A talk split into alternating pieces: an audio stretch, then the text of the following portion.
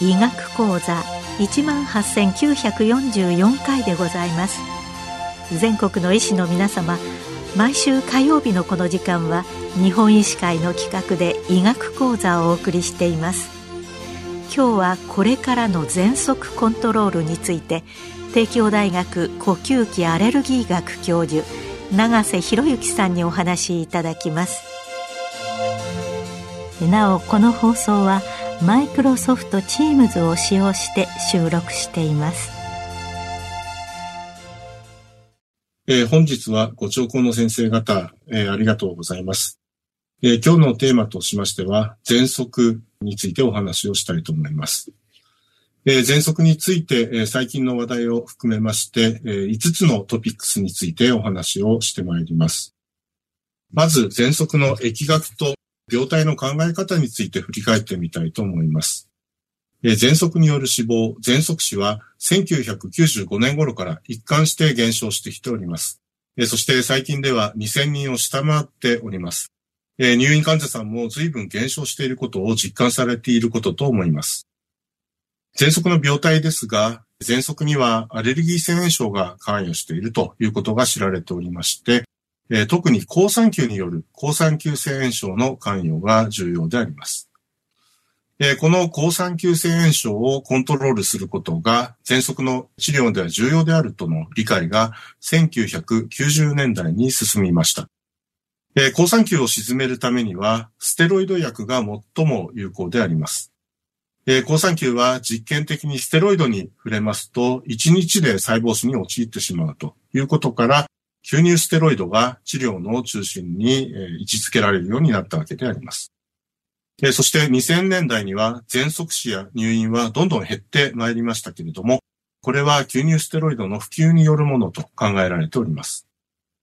で最近、レセプトのデータを用いまして、疫学調査を行いましたところ、高用量ですね、えー、多い量の吸入ステロイドを要する患者さんは、全体の7.8%、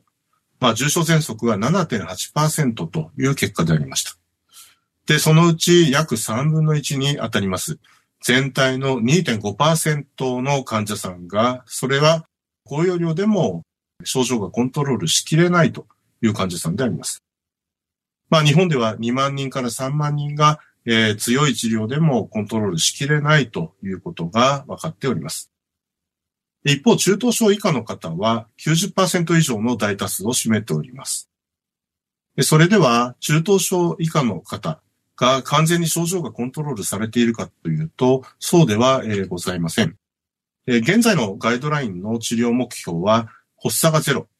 そして短時間作用性のベータ2刺激薬、サバの使用ゼロを目指しておりまして、この目標は国際的に見ても高いところにございます。えしかし、これがまあ実現できているのは、全体の25%程度しか実際にはいないという報告がございます。実際の診療現場では、決してコントロール状態は十分なレベルではないというご認識が妥当かと思います。それでは、コントロール状態はどのように見たらよいかという点についてお話を申し上げたいと思います。コントロールと申しましても様々な要素がございます。現在の症状はどうか、あるいはスパイロメトリーによる呼吸機能の低下はどうか、えあるいは発作、増悪の頻度はどうかなど複数の要素がございます。えしかし、どれを見ればよいかという点で申しますと、現在の目の前の症状をコントロールするということを目指していただければよろしいと思います。現在の症状をコントロールするということが、将来の呼吸機能の低下、あるいは将来の増悪減少につながると考えてよろしいと思います。え、それでは現在の症状をどのように問診で聞き取っていくかということです。えー、最も簡単に日常診療でコントロール状態を把握するためには、サバ、短時間作用性ベータ2刺激薬、メプチンやサルタノールなどの使用がないかどうかを聞いていただくのがよろしいと思います。これらのサバの処方を毎回求められたりする場合は、コントロール不良と考えられますので、その際は治療ステップアップをご検討ください。また当然、経口ステロイドが頻繁に必要である。あるいは点滴のためによく受診する。入院が必要である。こういった場合はコントロールが不十分でありますので、治療の見直しが必要です。より簡便に短時間にコントロール状態を見る方法として質問表があります。私が最も使っておりますのは、 ACT と呼ばれる喘息コントロールテストです。こちらは5項目からなりまして、25点満点になっております。え内容としては、喘息症状による生活への支障、あるいは息切れ、夜間早朝の症状、 SABA の使用、そして患者さんの全体のコントロールへの印象を5項目で聞いています。えこちらはグラクソ・スミスクラインが作成しております。え25点満点を目指したいところですけれども、20点未満では明らかに治療を強化する必要があります。えー、詳細にコントロール状態を把握できますし、診療時間の短縮にもつながる面がございます。えー、それでは次の話題といたしまして、コントロールが不十分な場合にどのように対応していくかについてお話を申し上げます。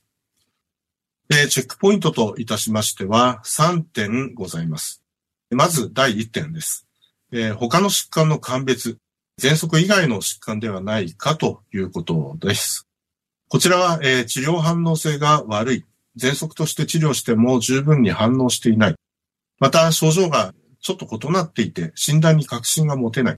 え、こういったような状況におきましては、胸部 CT を一度撮影することをお勧めしたいと思います。えー、CT で異常がないということになりますと、喘息の可能性が高いということになりますし、多くの疾患を除外することができます。また、あるいは上気道に問題がある可能性を除外するために、耳鼻咽喉科の先生の診察を依頼することもございます。こちらが第1点。そして第2点ですけれども、吸入主義、あるいは吸入アドヒアランスのチェックを行うということ。これは実際最も重要な点です。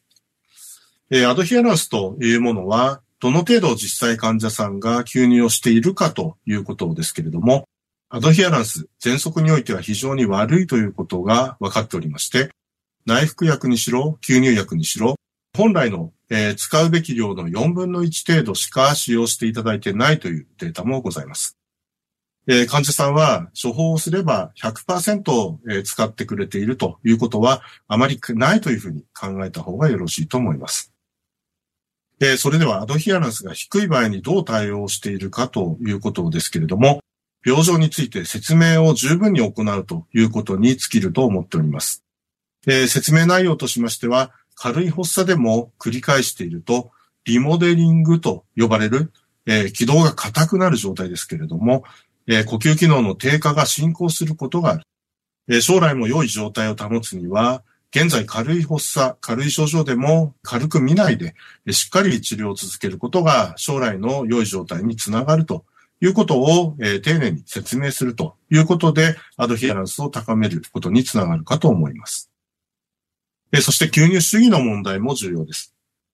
えー、現在多彩な吸入器が出てきておりまして、そのためか、特にご高齢の患者さんで吸入の失敗が増えております。えコントロールがうまくできないと、えお感じになりましたら、ぜひ一度吸入の主義をチェックしていただきたいと思います。えまず一番簡単なのは、診察室におきまして、え家で吸っているように真似をしてみてくださいというだけでも結構でございます。驚くほど吸うスピードが弱いですとか、手順を間違っているということに気づくことがあります。でまた他の方法としては、薬剤師さんと連携して指導するということを当院では行っております。で、また、アドヒアランスを上げるためには、患者さんのニーズに合った処方も重要かと思います。例えば、お忙しければ、1日1回の製剤も出ております。副作用の問題がある場合、特に10%程度では、枯れ声、左性や航空カンジダなどが出る場合がございます。そのような副作用が気になる場合は、プロドラッグの吸入ステロイドであります、オルベスコの処方で改善する場合がございます。このような主義とアドヒアランスのチェックが重要ということでございます。でそして第3点ですが、併存症の管理、あるいは禁煙が重要であるということです。で喫煙はですね、吸入ステロイドの効果を半減させてしまいます。でしかも禁煙しますと、2週間程度で吸入ステロイドへの反応が戻るとする報告もございますので、まずは禁煙をお勧めいただきたいと思います。そして併存症の中では、喘息患者さんは7割近くがアレルギー性鼻炎を合併しております。鼻炎合併喘息では、鼻炎のない方に比べてコントロールが悪いということも分かっております。え鼻炎の治療をすることが喘息のコントロールの向上につながりますので、鼻炎の有無を聞いていただきたいと思います。え以上3点ですね。他の疾患の鑑別、吸入主義とアドヒアランス、えそして禁煙や併存症、えこれをチェックした上で治療内容の強化を考えていただければと思います。それでは次の話題といたしまして、治療のトピックスについてお話を申し上げます。まず基本的な喘息の治療は2本立てでございます。まず1本の軸は炎症を取るための吸入ステロイドということで、基本的には前例の喘息に吸入ステロイドをお使いいただければと思います。そしてもう1本の軸は気管支拡張薬ですが、中でもラバ、長時間作用性ベータ2刺激薬が追加されます。レルベア、フルティフォーム、シミコートなどの ICS ラバ配合剤をご使用の場合が多いと思います。ほとんどの患者さんでは中容量の ICS ラバでコントロールされる場合が多いと思います。例えばレルベア100、シンビコートやフルティフォームであれば1日合計4吸入ということです。で、この段階で不十分な場合に、まず吸入主義をチェックしていただきたいと思います。で、吸入主義におきましては、吸入薬を吸い込むスピードが重要であります。え特に高齢におきましても、女性において吸入流速が低下している場合がよく見られます。で、吸入流速が低下している場合は、フルティフォームなどの PMDI、スプレータイプの製剤ですね。こちらへの変更が有効な場合がございます。PMDI は早く吸い込むよりもゆっくり5秒程度かけて深く吸うようにご指導いただければと思います。一方、ドライパウダー製剤はできるだけ早く深く吸い込むというようにご指導をいただければと思います。このように吸入のデバイスを変えても不十分な場合は、長時間作用性抗コリン薬、ラマですね、を追加する選択肢がございます。このラマの使用率はまだ10%未満と低いのですけれども、ICS ラバへの追加効果が明確に示されております。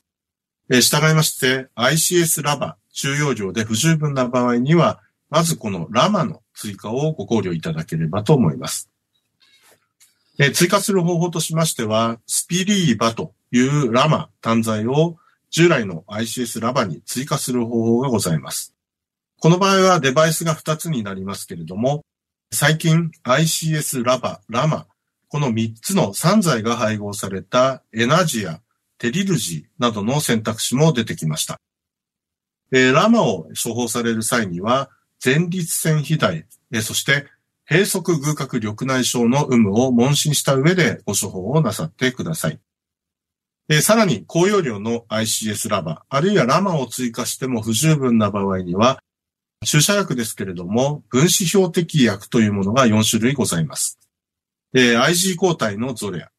えあるいは抗酸球を活性化する IL5 の抗体であるヌーカラ、あるいはその IL5 受容体の抗体でありますファセンラ。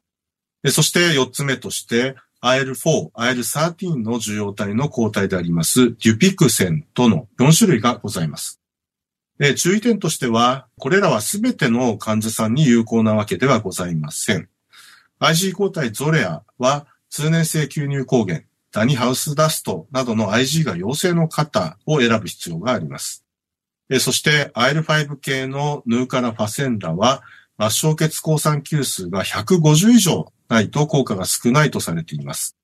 そしてデュピクセントは抗酸球か、えー、これは白域の一酸化窒素 FENO と呼びますが、えー、抗酸球か FENO が高い方に有効です。まあ、この FENO の測定ですけれども、最近はこの分子標的薬の選択には必須であると考えられております。えー、このような高容量 ICS ラバで不十分な場合、分子標的薬という選択肢があることを念頭に置いていただければと思います。そしてその際は専門医などとも適用について連携をしていただければと思います。これらの分子標的薬は高価でありますけれども、値段が高いのですが、生活が一変するほど効果が得られる場合がありますので、ぜひ選択肢として念頭に置いていただければと思います。えー、最後に現在避けて通ることができません。新型コロナウイルスの蔓延と喘息病態の関係について述べたいと思います。えー、喘息患者さん大変心配しておられるのはコロナ、えー、COVID にかかりやすいんじゃないかというご心配です。しかしながら最近の疫学データでは、喘息患者さんはむしろ COVID にかかりにくいのではないかというデータが多くなっております。またさらにですね、喘息をお持ちだからといって COVID に罹患した際に COVID が重症化するわけでもないということも分かっております。コロナウイルスの、侵入の受容体は AS2、ACE2 という受容体ですけれども、まあ、この発言ですね。受容体発言というのは、喘息患者さんは喘息のない方と変わらないとされております。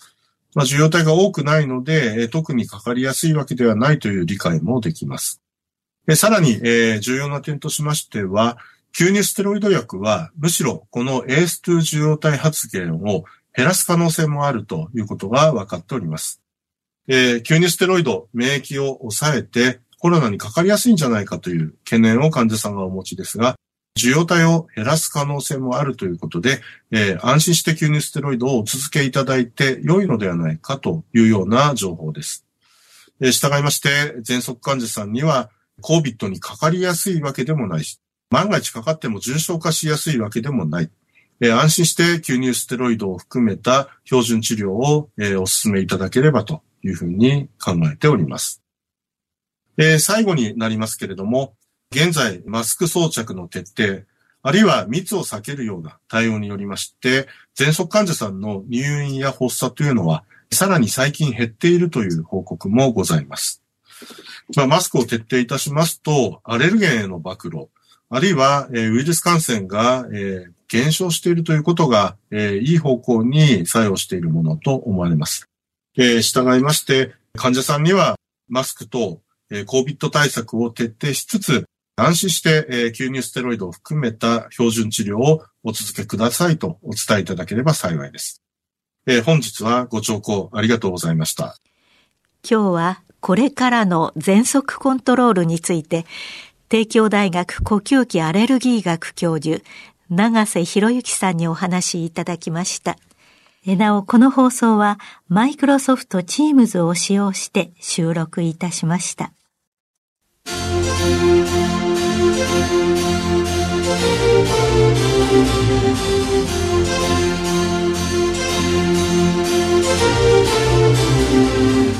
それではこれで日本医師会の企画でお送りいたしました医学講座を終わります。